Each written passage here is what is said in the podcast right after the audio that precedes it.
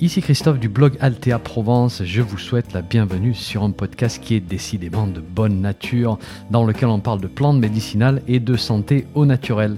N'oubliez pas de vous abonner à ma lettre d'information en suivant le lien dans le descriptif du podcast, c'est gratuit. Chaque semaine, je vous envoie des informations utiles et pratiques sur les plantes et la santé. Et puis au passage, vous allez recevoir un petit PDF cadeau sur la confection de produits maison à base de plantes. Allez, si vous êtes prêts, on démarre. 3, 2, 1, c'est parti. Bonjour, ces derniers jours, j'ai encore reçu beaucoup de questions de votre part au sujet de, de l'utilisation des plantes dans cette période un petit peu spéciale de notre histoire. Donc me voici avec un troisième épisode des questions-réponses.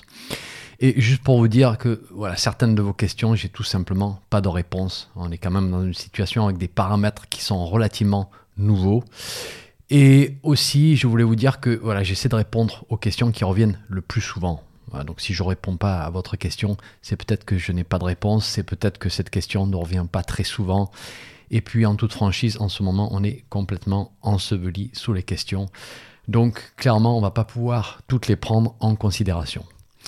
Alors aujourd'hui, deux questions qui sont vraiment super intéressantes, je trouve.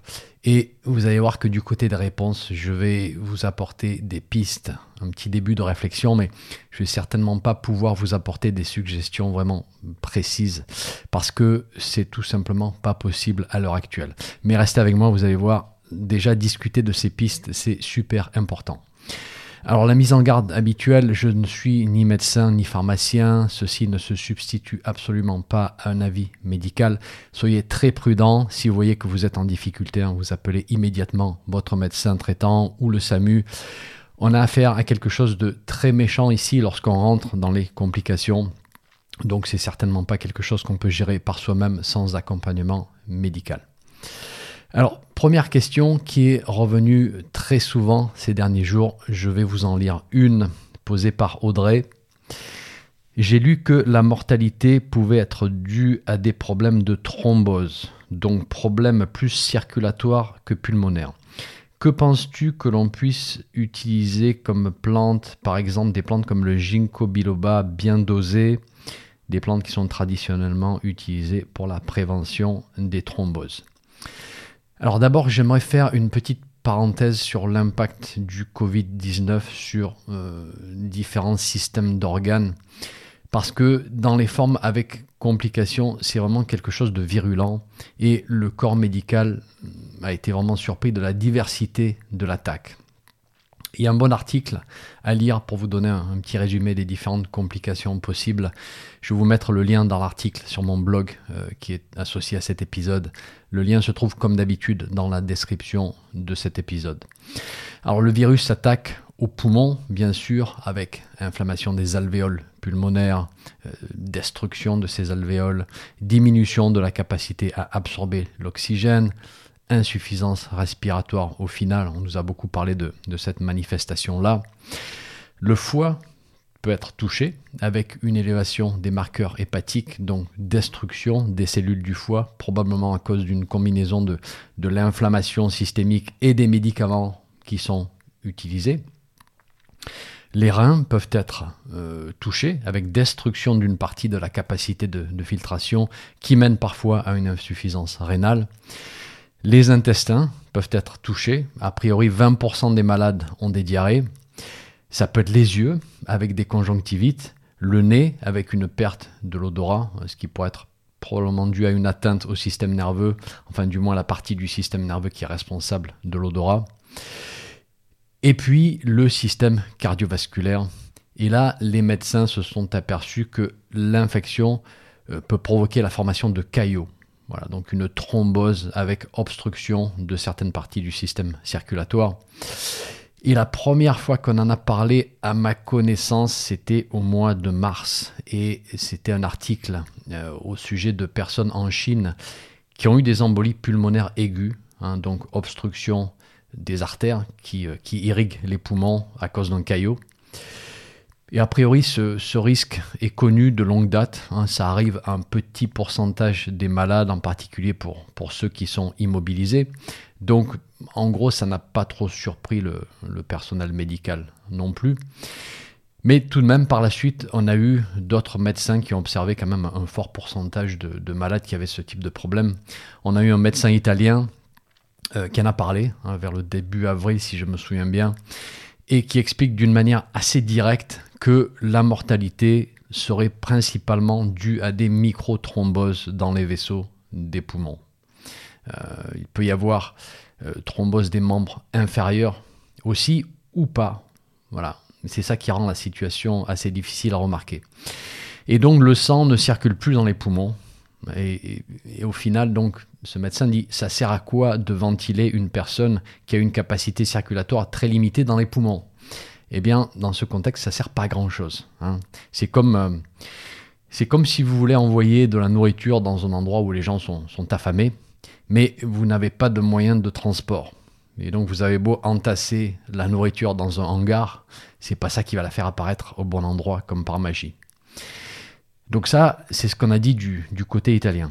Alors on a d'abord attribué ça au professeur Giannini et puis on a dit que non, c'est le docteur Giampaolo Palma qui a découvert ça, etc., etc. Donc il y a eu toute une histoire. Je ne vais pas rentrer dans le qui a dit quoi.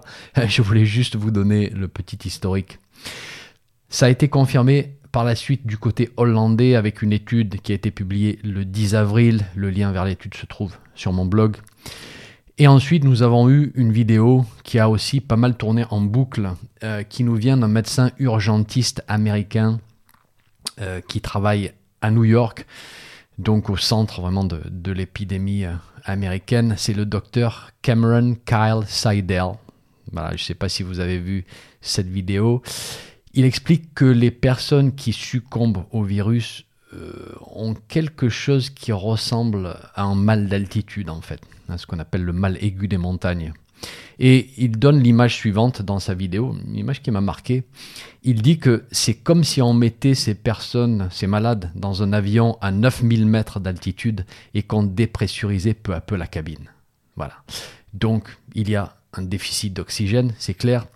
Mais là, une ventilation mécanique ne va pas vraiment aider la personne. Voilà. Ça ressemble pas à un syndrome de détresse respiratoire aiguë, d'après ce médecin. C'est probablement donc quelque chose qui ressemble un petit peu plus à des microthromboses pulmonaires, sauf que, sauf que ce médecin explique que ces observations ne correspondent pas non plus exactement à ça, parce que sinon on verrait une augmentation de la tension pulmonaire à cause de ces blocages.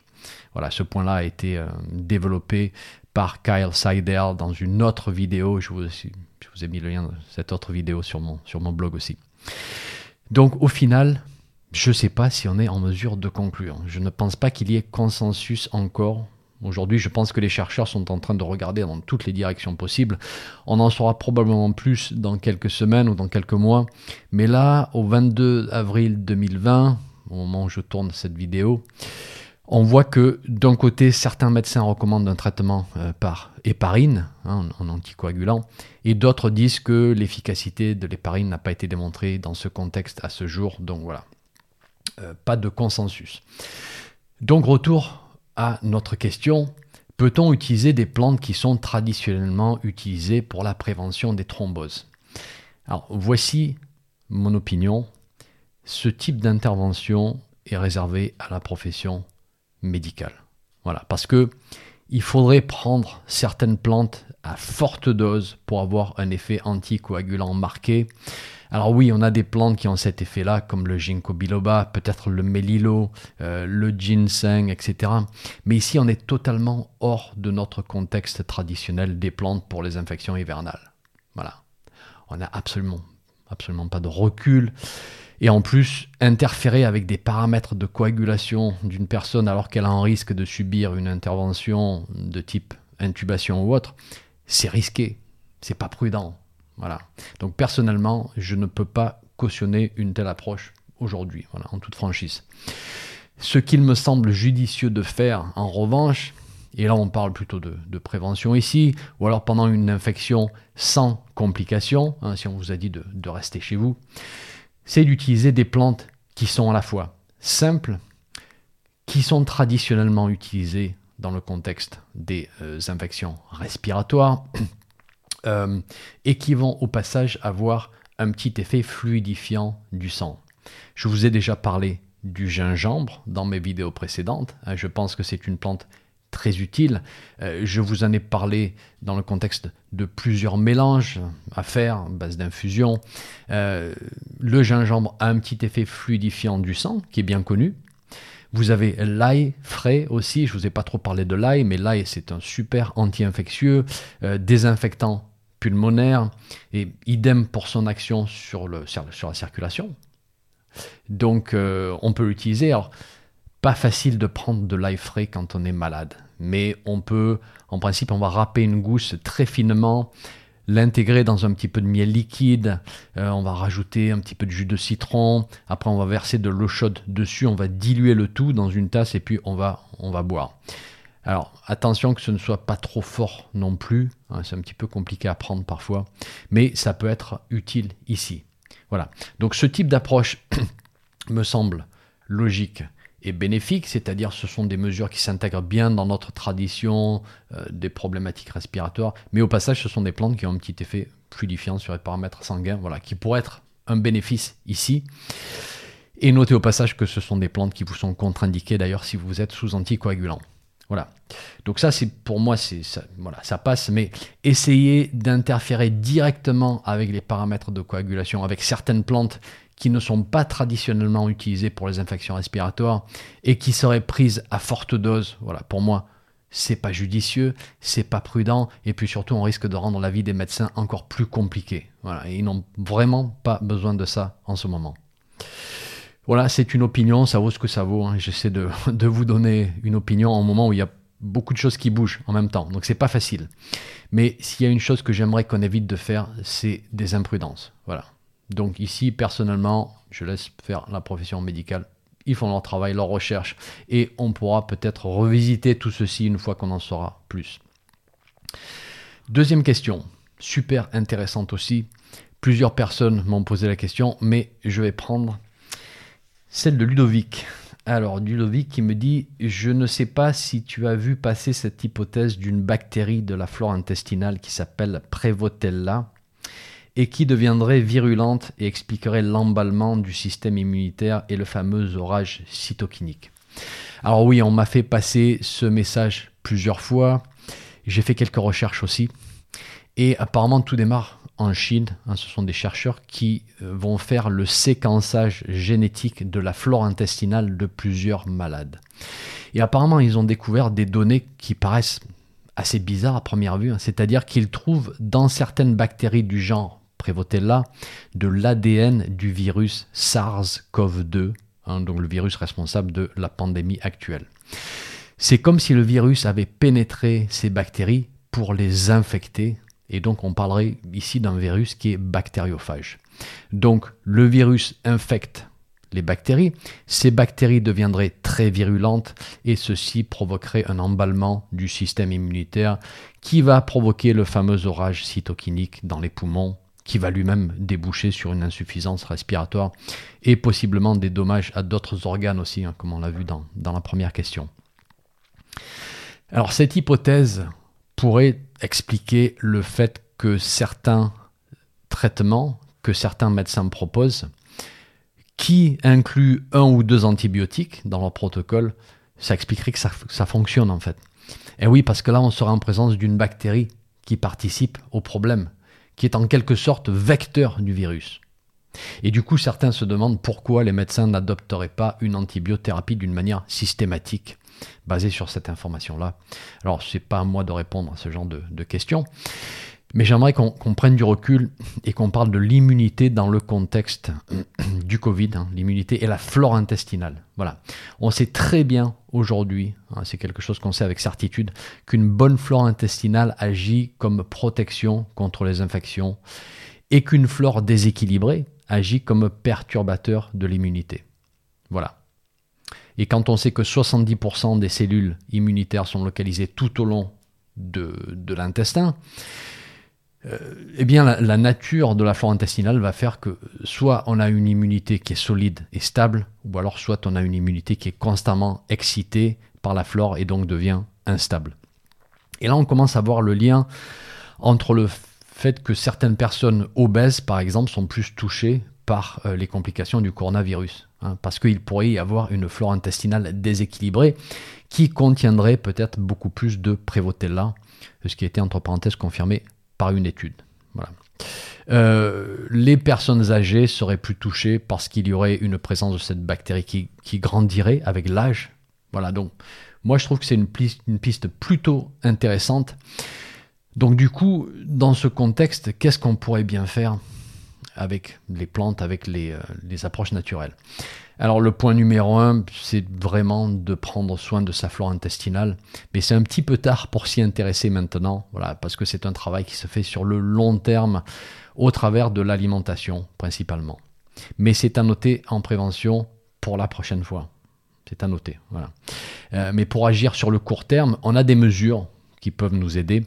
La première, c'est de prendre une supplémentation en probiotiques de qualité. Demandez conseil à votre pharmacien ou dans votre magasin de produits naturels. Euh, ça fait d'ailleurs partie des recommandations de certains chercheurs en Chine qui ont étudié des cas de Covid-19. Voilà, donc ça c'est facile à faire.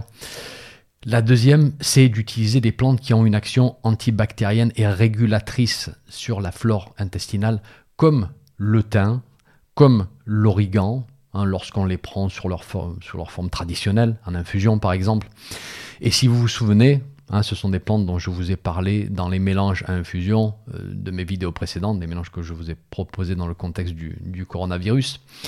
Et si cette hypothèse se confirme, je pense que même je rajouterais volontiers des plantes qui ont une action antibactérienne et antifongique encore plus spécifique pour les pathogènes intestinaux, comme la feuille de noyer par exemple. Je ne sais pas si vous connaissez l'utilisation de, la feuille de noyer ici, ou alors la teinture de brou de noix. Et pour ceux qui ne connaissent pas la, teinture de brou de noix, voilà, le, brou, c'est la partie verte qui entoure la noix et on récupère le brou encore vert en fait, sans la noix, on enlève la noix bien sûr. On le coupe en tout petits morceaux et on, fait macérer ça deux semaines dans un alcool fort, hein, minimum 55 degrés. Euh, on met tout ça dans un bocal, on secoue tous les jours et au bout de deux semaines on filtre et on obtient une teinture très foncée. C'est très fort hein, et on prend dans les 10 à 20 gouttes dans un petit peu d'eau. On peut répéter la prise plusieurs fois dans la journée et là, attention, je ne suis pas en train de vous dire que c'est un remède anti-Covid. Hein. c'est juste une préparation pour agir sur une infection entérique, en supposant que cette hypothèse soit valide, bien sûr. Mais ce sont des approches qui ont été utilisées dans le passé lorsqu'il y avait des, diarrhées de nature infectieuse, et en fait, c'est assez efficace. Euh, ensuite, là encore, nous avons l'ail, hein, qui peut avoir toute son utilité ici, parce que il agit comme prébiotique, il contient pas mal d'inuline, substance prébiotique. Il équilibre la flore, il détruit certaines souches pathogènes dans la flore intestinale. Donc peut-être euh, voilà, rajouter de l'ail, rajouter un petit peu de feuilles de noyer dans les mélanges à infusion que je vous ai proposé, enlever un petit peu d'une autre plante pour qu'on ne dépasse pas les 30 grammes de plantes sèches par litre.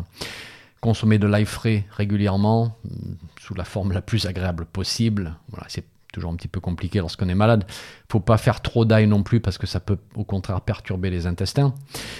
Et puis les probiotiques, comme je vous ai dit, produits de pharmacie ou de, magasins de, de, produits naturels.